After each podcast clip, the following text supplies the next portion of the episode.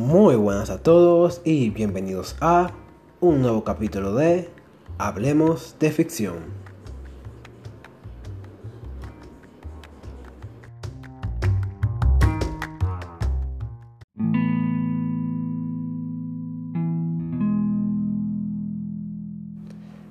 El tema de hoy es la, entre comillas, relación entre Nintendo y las páginas de ROMs y emuladores ya que hoy le acabé de leer una noticia que sinceramente me ha dejado preocupado por el futuro de estas páginas y las personas que las manejan. Y sin nada más que decir, comencemos.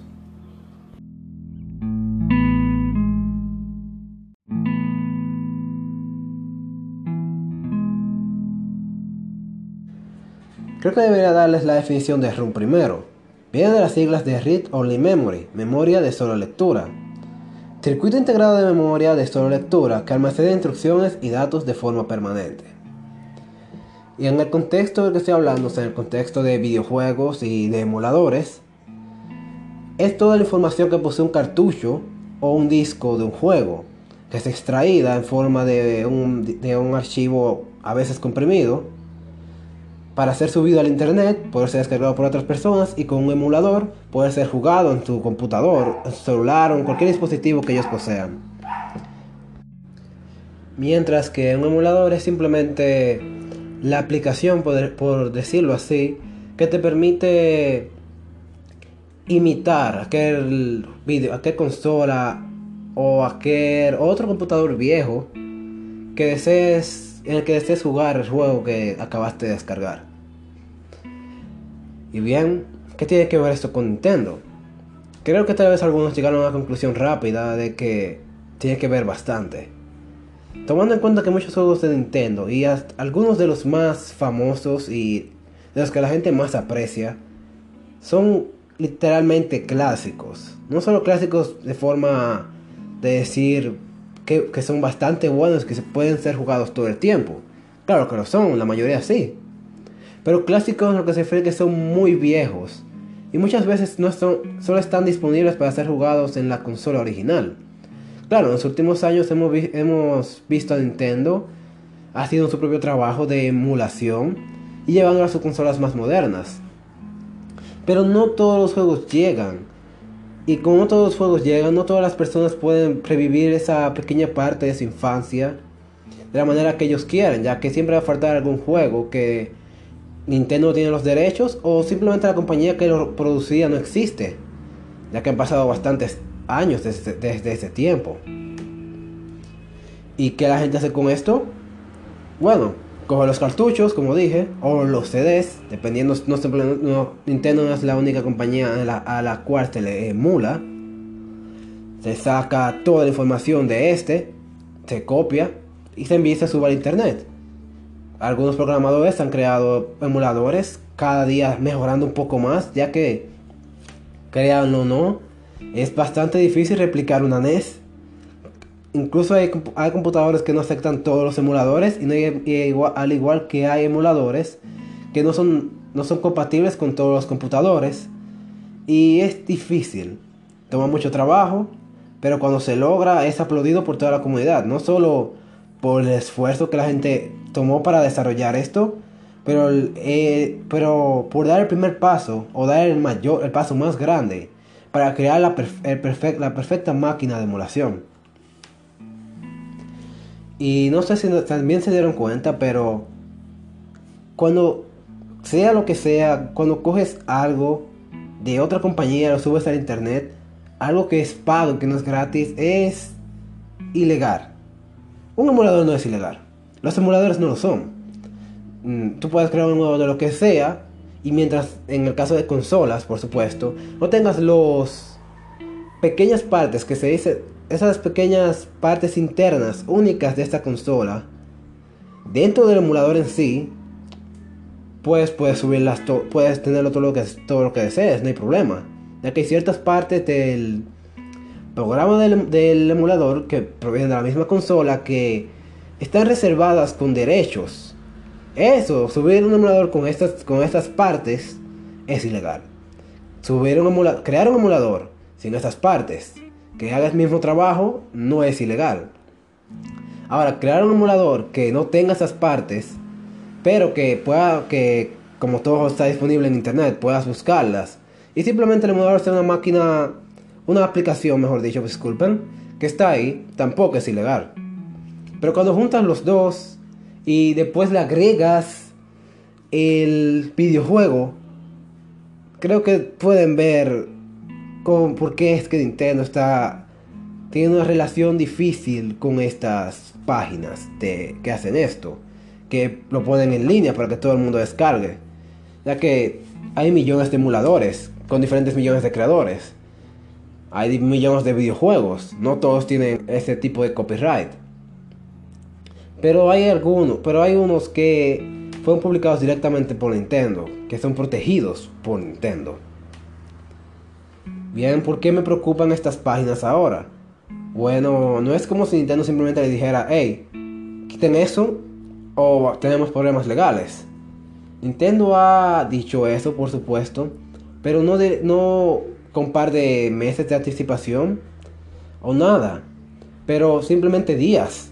Ya que directamente, si no lo hacen en, vamos, un ejemplo, una semana, vamos a la corte. E incluso si no, a la, si ellos no van a la corte, le ponen demandas de millones de dólares por todos los, todos los rooms que ellos posean de videojuegos hechos por, hechos por Nintendo. El caso más drástico se vio ahora, cuando una familia con una familia de esposos poseían dos páginas web, una para juegos retos, retros y otra para juegos algo más modernos, o sea, ya de GameCube un poco más para arriba. Que lamentablemente fueron demandados por Nintendo y por no, no tener muchos problemas eliminaron todo, pusieron una disculpa directamente en su página, su página es nada más esa, nada más esa disculpa ahora y perdieron 12 millones de dólares. Claro, Nintendo lo hace públicamente, no es, es para dar miedo a todo el mundo. Y bien, Nintendo no está mal. Para mí tal vez sería algo exagerado. Para muchos es algo exagerado esas acciones. Pero Nintendo no está mal en proteger sus IPs, o sea, sus productos e inteligencia, sus productos originales, sus propias marcas, como son Mario y Zelda, etc. El tienen todo el derecho de guardarse eso para ellos, de no querer que nadie más los juegos que no sean sus consolas. Pero ¿qué pasa con esos otros juegos que son increíblemente viejos? Que no son, que a Nintendo lo ayudó a publicar, no son de Nintendo. Y no hablo de que juegos como Castlevania de Konami. Hablo de juegos increíblemente desconocidos como o que no son tan famosos como Golf NES. Y créanme que hay gente que creció con ese juego. ¿Qué pasa con ellos? Bueno, como no hay nadie más que compre el juego de NES, de NES, al menos que compre una NES también. Y como Nintendo en sí no tiene ningún interés en republicarlos y como, saben también no todo el mundo posee el cartucho. Los que lo poseen y no pueden jugarlo de nuevo porque vendieron su NES en algún momento, lo ven pudrirse en su habitación, sin que nadie lo pueda jugar de nuevo y que lentamente será olvidado como un juego más. Y ese es el mayor problema que tengo con Nintendo. Entiendo que ellos no pueden relanzar todo. Pero deberían dejar por lo menos esos pequeños detalles, esos pequeños juegos que no tienen manera, manera de volver a la luz, al menos que sea por personas que alguna vez lo jugaron y pueden descargarlo de nuevo. Lo mismo pasa con... Debe pensar... Ah, con estos videojuegos que solamente salieron en Japón. Porque hay muchos videojuegos que solamente salieron en Japón. O incluso en Europa.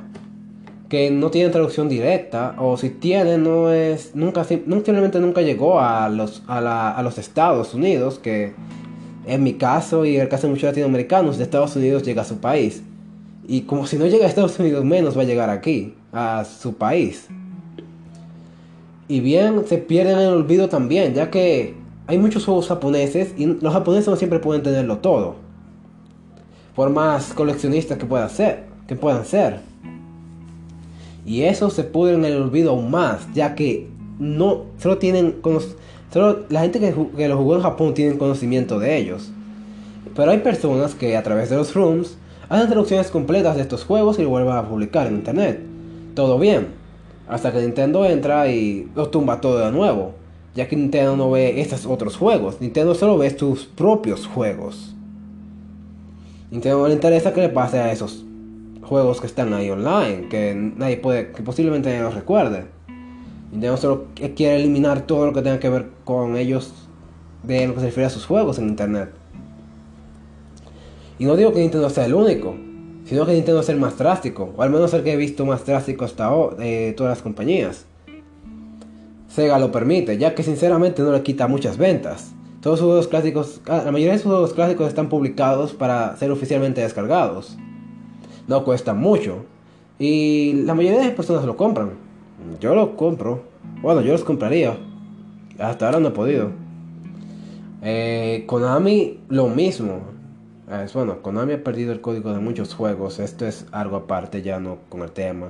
Y sinceramente es estúpido cómo tú puedes perder el código de tu propio juego. No tener una copia ni siquiera. Pero ya pueden ver por qué la emulación con los juegos de Konami es, es la mejor opción. Literalmente. La cual, sinceramente, si ha tomado alguno, tal vez ha tomado uno, dos runs, dos sites pero normalmente lo hace por juegos nuevos, no por juegos viejos. Lo mismo con las otras compañías, ellos casi no les interesa. Cuando si ven que les causa problemas con sus ganancias, lo toman rápidamente. Si no, amén, está ahí. No es como si ellos no pudieran relanzarlo y la gente no, como, no es como si la gente no lo fuera a comprar. Todo el mundo que es fan del juego original lo compra. Y este es otro tema también de los juegos emulados. Le dan a conocer a muchas personas otros juegos que nunca han jugado en su vida, o experimentar juegos que muchos les han recomendado y que no han podido experimentar por la falta de la consola o eh, tal vez falta del dinero. Y puede ser que llegue a gustarle tanto ese juego que ellos mismos decidan comprarlo si es relanzado. Y ha pasado.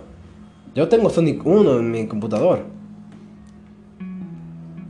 Pero, sinceramente ya he discutido de esto una vez y sigue siendo un tema difícil de discutir. En este, en este momento hablé de la ventaja y desventaja de los emuladores y de, los runs online.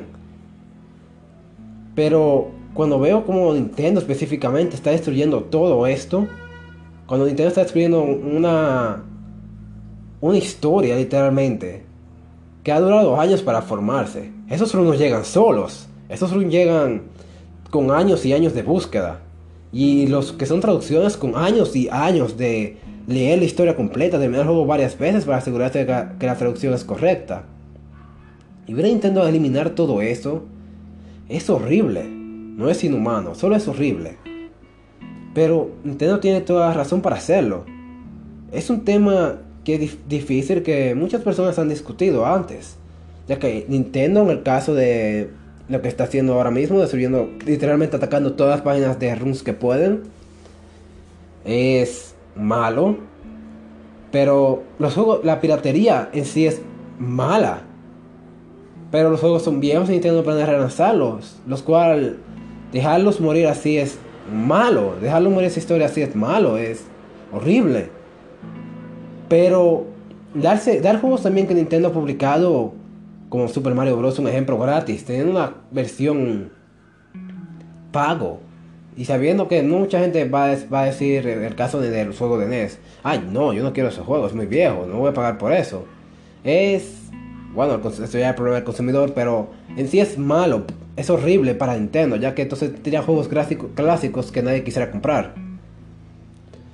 Como dije, es un tema en lo que se refiere nadie está sin el mal, ni en está en, lo, en lo malo ni en lo bueno. Todo el mundo tiene una razón para estar y todo el mundo tiene algo horrible por lo cual está parado, defendiéndose. Pero sinceramente, quisiera que al menos esos juegos que no son en sí de Nintendo se quedaran. A mí no importa si Nintendo elimina Mario, todo el mundo tiene Mario. Y todos sabemos que todo lo que se sube al internet no se va del internet. Pero destruir toda la página así, como pasó con Emo Paradise. Algunos tal vez no los conozcan, otros, la mayoría que me están escuchando así, no sea, no se avergüencen. Es, era lo mejor que había. es como destruir un museo de la historia de los videojuegos. Es una idea que alguien tuvo también de que hacer un museo de, de la historia de los videojuegos con muchos rooms diferentes donde puedas probarlos y eventualmente hasta comprarlos. Es una idea bastante interesante y que en algún momento me gustaría hacer yo mismo. Tal vez debería. Pero por el momento, todos estos juegos, todos estos rooms están en peligro. Y lamentablemente Nintendo tiene toda razón para hacerlo.